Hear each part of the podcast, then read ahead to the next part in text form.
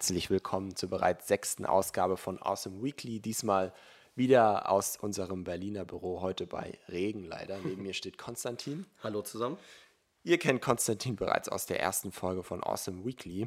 Und äh, wir haben diesmal wieder sehr, sehr spannende Themen für euch vorbereitet aus den letzten Wochen und Monaten, die in China, die an der Brücke zwischen Europa und China passieren.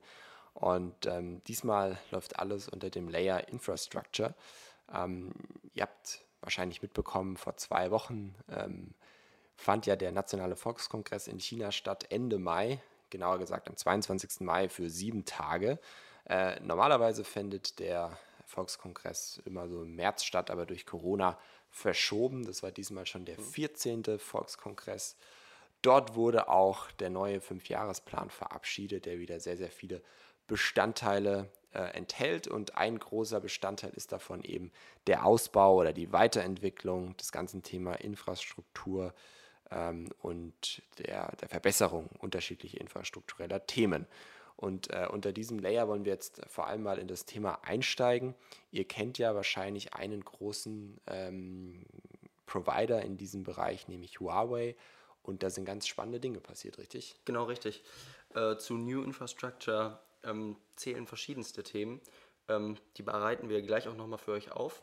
Aber um mit News anzufangen, haben wir eigentlich als erstes ähm, auch das Thema mal zu uns nach Hause bezogen. Und da gab es ja auch wieder aktuelle News denn auch der 5G-Ausbau in Deutschland schreitet voran und wird geleitet von verschiedensten Playern. Und Enrico hat es richtig angekündigt, äh, auch Huawei, ein chinesischer Player, ist dabei dabei.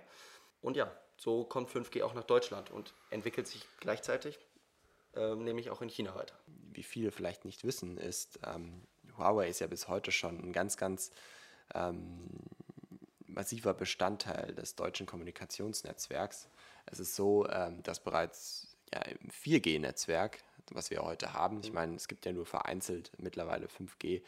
Ähm, Masten, die zur Verfügung stehen, spielt Huawei eine ganz, ganz große Rolle. Und ich denke, diese Diskussion, die in den letzten Jahren geführt wurde, nämlich dass Huawei vor allem auch zum politischen äh, Spielball wurde und äh, die Ereignisse, die in, innerhalb Huaweis und auch deren Entwicklung Richtung Europa stattfanden, ähm, immer mehr auch auf politische Entscheidungen übertragen wurden. Und ähm, es ist natürlich eine berechtigte Frage, inwieweit so ein chinesischer Player wie Huawei ähm, auf die Daten, auf die schnellen Daten von so einer Volkswirtschaft wie Deutschland ähm, überhaupt Zugriff haben darf, weil ich meine, da werden natürlich schon sehr viele sensible Daten ähm, benutzt und weitergeleitet und ähm, analysiert, verarbeitet. Ähm, wie ihr wahrscheinlich wisst, 5G ähm, bereitet praktisch den nächsten Schritt ähm, der Connected Devices. Das heißt, es sind immer mehr Devices miteinander vernetzt, Autos, äh, Smart Manufacturing-Themen, Roboter, die in den Fabriken arbeiten, aber auch der Datenaustausch zwischen unterschiedlichen Instituten und Organen. Und ähm, hier ist natürlich die Frage, inwieweit hat Huawei da Zugriff drauf, wenn die sozusagen die Infrastruktur mit, ihren, mit ihrer Hardware zur Verfügung stellen und ähm, inwiefern hat vielleicht auch China auf die Daten von Huawei Zugriff. Und das sind immer wieder Kernfragen, die innerhalb politischer Diskussionen stattfinden.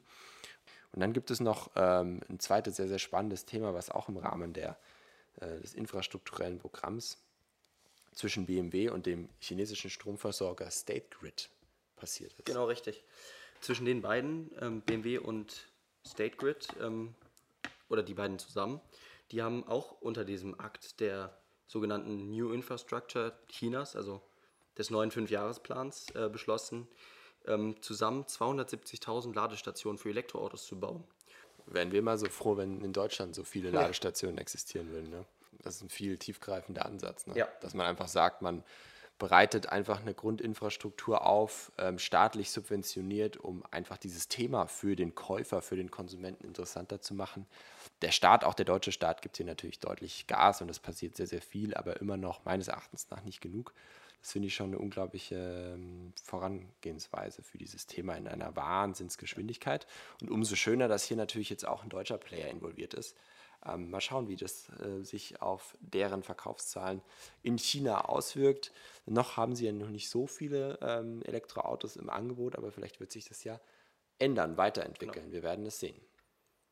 Und ähm, wie ich eingangs schon gesagt hatte, ähm, die chinesische Regierung hat jetzt kürzlich ihren 14. Fünfjahresplan vorgestellt. Ähm, im klassischen Sinne ein ganz zentraler Bestandteil einer Zentralwirtschaft, wie es China eben ist, um eben die ja, teilweise sehr quantitativ gelegten Ziele für die nächsten Jahre zu definieren und einfach zu schauen, ähm, was haben wir auf unterschiedlichen Ebenen zu tun. Und für China ist ja schon seit einigen Jahrzehnten Technologie, Digitalisierung, Infrastruktur ähm, ein wahnsinns wichtiges Thema. Sie sehen das als ja, ähm, großen fundamentalen Bestandteil der Weiterentwicklung des Landes an. Und ähm, auch dieses Jahr wurde wieder, wurden wieder einige ja, Dinge beschlossen, die einfach zur langfristig wirtschaftlichen und sozialen Entwicklung beitragen. Und es ist natürlich eine sehr substanzielle Vorgehensweise, weil man eben sagt, man fängt von Grund auf an, stellt den Menschen, der Industrie, der Gesellschaft im Allgemeinen einfach eine funktionierende Infrastruktur zur Verfügung und ähm, bietet eben einfach auch in unterschiedlichen Bereichen die Möglichkeit, diese Infrastruktur effizient zu nutzen und darauf eben aufzubauen, Geschäftsmodelle aufzubauen. Genau, und ähm, Enrico hat es jetzt richtig gesagt. Teil dieses 14. Fünfjahresplan äh, ist das große Thema New Infrastructure. Das haben wir jetzt schon ein paar Mal erwähnt. Aber diese New Infrastructure umschließt eigentlich, um das mal genau zu nennen, äh, drei verschiedene Faktoren. Dabei ist einmal entscheidend der Ausbau der 5G-Infrastruktur. Das haben wir jetzt im ersten Teil eigentlich schon erklärt. Dazu zählt in China noch viel der Ausbau des Ultrahochspannungsnetzes und im dritten Teil Systeme rund um die Intercity-Höchstgeschwindigkeitszüge, also auch um die Infrastruktur im Land, wie schnell man sich da bewegt. Und jetzt hat China mit diesem Fünfjahresplan ähm, unglaublich große Ziele gesetzt. Ja, es ist ja so, ähm, wenn man in China ist, äh, man sieht ja, wenn man über dieses Land fliegt, man hat äh, unglaublich ja, weite Straßen, äh, ein unglaublich gut verbundenes infrastrukturelles Netz, Züge, Bahnen, auch äh, man kann sehr gut im Inland fliegen. Ähm, und jetzt wird dieses, diese Entwicklung äh, sozusagen auf die nächste Ebene gehoben und sich überlegt, was kann man wirklich effizienter machen, besser machen, um die wirtschaftlichen Aufstieg noch, noch stärker zu beschleunigen. Und ähm, was ganz spannend zu beobachten ist, dass ähm, in China häufig äh, sogenannte Forschungszentren ähm, eröffnet werden. Diese Forschungszentren finden meistens in Zusammenarbeit mit örtlichen Unternehmen, aber auch mit dem, mit dem örtlichen Government statt. Ähm, diese Forschungszentren werden eben verwandt, um einfach ähm, smarte Köpfe an einen Ort zu bringen, diese mit Firmen ähm, an einen Ort zu bringen, um daraus dann erfolgreiche Projekte zu schaffen. Da gibt es dann auch unterschiedliche Inkubator, ähm, Accelerator-Programme oder auch staatliche Subventionsprogramme, um diese Startups eben dort erfolgreich ähm, zu entwickeln.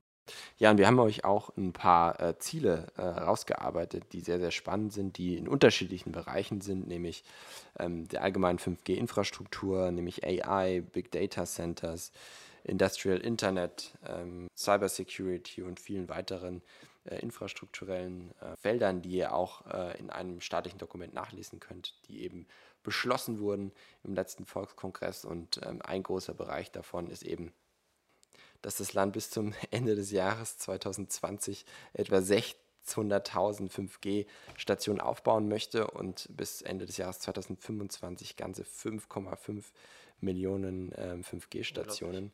Das ist Wahnsinn, oder? Unglaublich, ja. Wenn man das Ganze jetzt mal vergleicht, dann gibt es aktuell im europäischen Raum ca. 1000 Stück.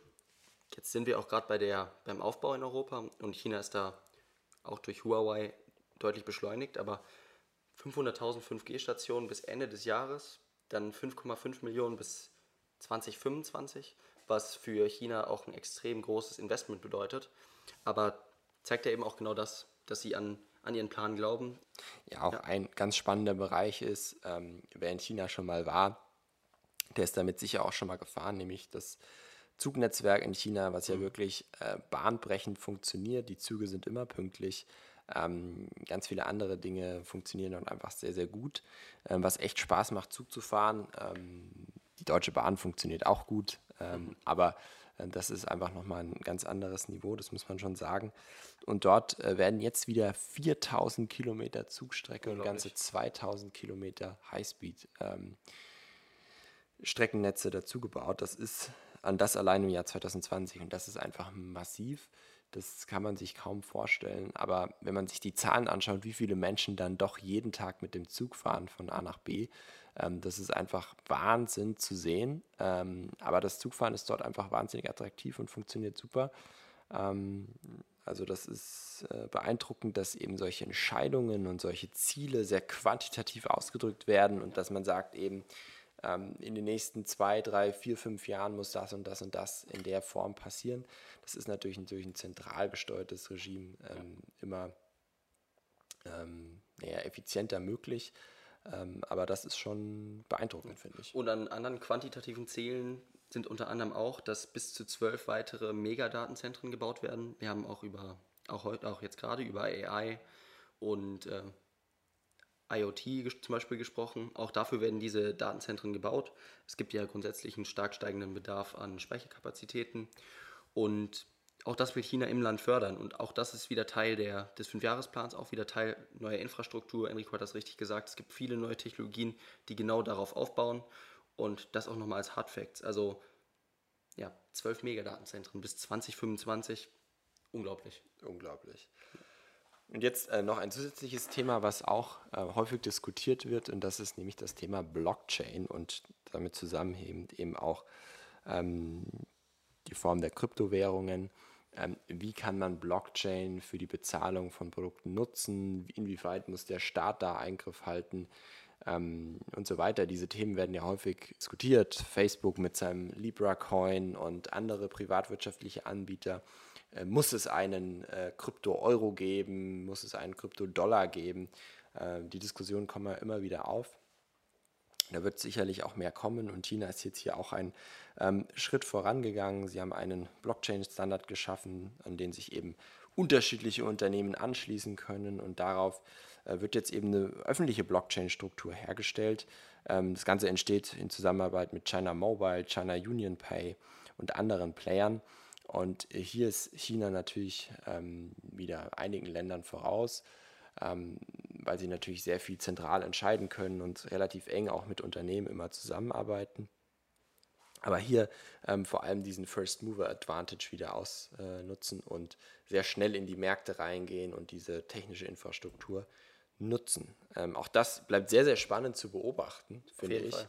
Ähm, Blockchain ist allgemein ein Thema, wo noch ganz viele Sachen nicht erschlossen sind, was damit alles möglich ist und wie sich das über die nächsten Jahre weiterentwickelt. Ja, ich denke, wir sind am Ende, oder? Ja, ich glaube auch. Jetzt im Anschluss dieser Folge werden wir auch noch unseren Research, ähm, all das, was wir im Vorhinein zu New Infrastructure gesammelt haben, auf unserer Webseite veröffentlichen. Ähm, wir haben auch schon zu unseren letzten beiden großen Themen Alibaba und vorhin Luck in Coffee äh, auf unserer neu designten Webseite ähm, schon Artikel veröffentlicht. Auch da werden wir zu New Inf Infrastructure dann einen Artikel rausbringen. Da könnt ihr das auch nochmal nachlesen. Und äh, Show Notes findet ihr sowieso hier drüber. Ähm, und zu dem Thema ist, glaube ich, sehr komplex. Ist nicht von außerhalb, als, also wenn man auch von außerhalb China kommt, nicht ganz einfach zu verstehen, wie die Dynamik dieser Fünfjahrespläne funktioniert.